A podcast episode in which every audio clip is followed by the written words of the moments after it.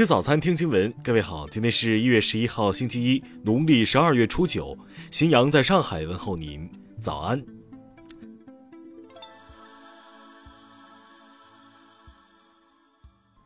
首先来关注头条消息：中央纪委国家监委日前公布了湖南省一起千万社保基金案的始末。十一名公职人员被移送司法机关，起因竟然是一部自动取款机上使用多张银行卡，长时间运行触发了系统报警。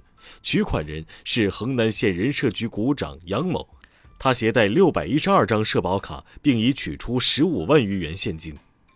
公安部门调查发现。二零一五年底到二零二一年一月期间，杨某勾结一些乡镇劳务站负责人，先后收集死亡人员社保卡九百多张。因信息更新不及时，系统还在继续向卡上发放社保资金，他趁机套取卡里的社保资金。涉案人员通过待遇续发、待遇补发和待遇调整等方式，共计套取并贪污养老金一千七百多万元，其中杨某一人就分得一千五百多万元，而负有监管职责的相关职能部门却长期疏于管理，层层失职失守。听新闻早餐知天下大事，天津市通报，九号新增二十一例本土确诊病例。截至昨天十八点，本轮疫情报告本土确诊病例三十一例，无症状感染者十例。西安市通报，九号新增本土确诊病例十五例。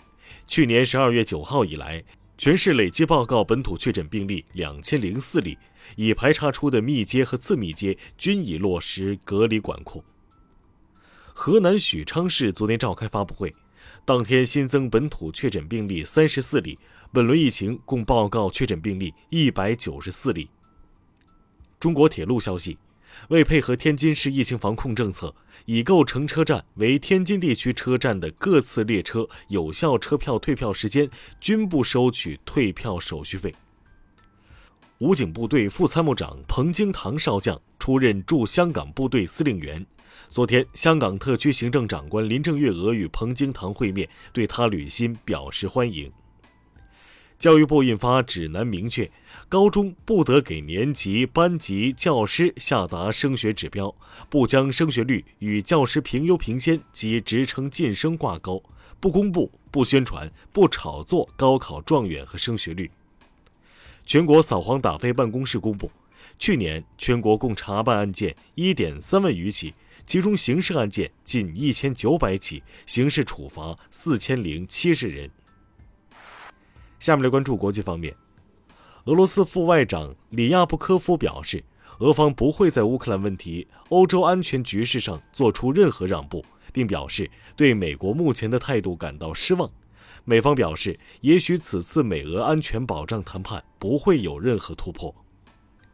近日，尼日利亚西北部多地发生武装袭击，政府发言人确认已造成超过两百人死亡。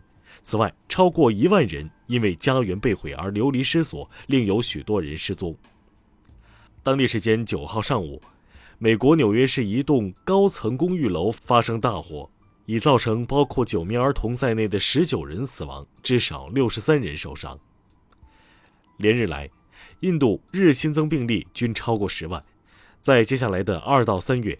印度将迎来地方议会选举，专家担心病毒也可能同时传遍印度各地。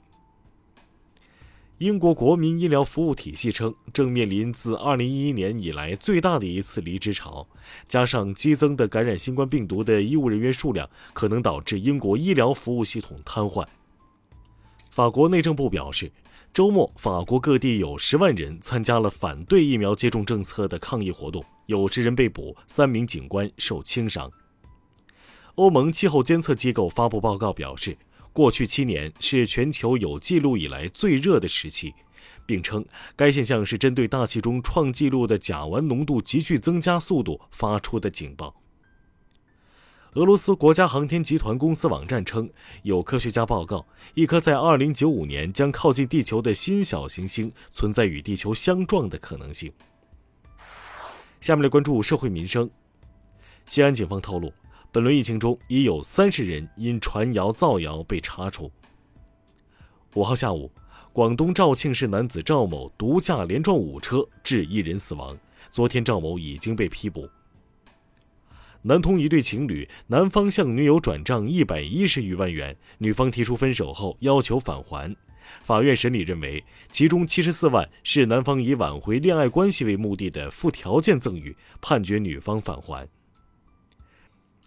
有网友询问，西安籍在外地的大学生寒假能否回家？西安市回复称，原则上不限制低风险地区旅客出站，但进入社区的具体政策还需要向当地咨询。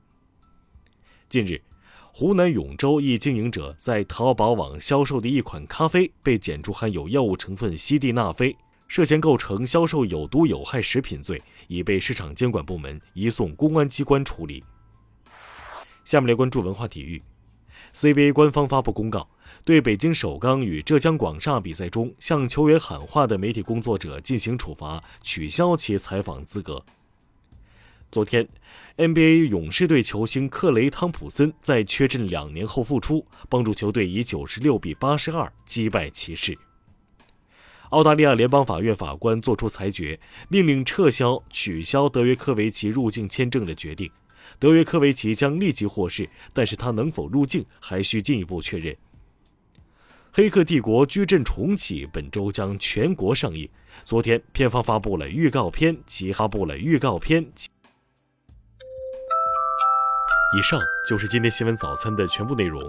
如果您觉得节目不错，请点击再看按钮。咱们明天不见不散。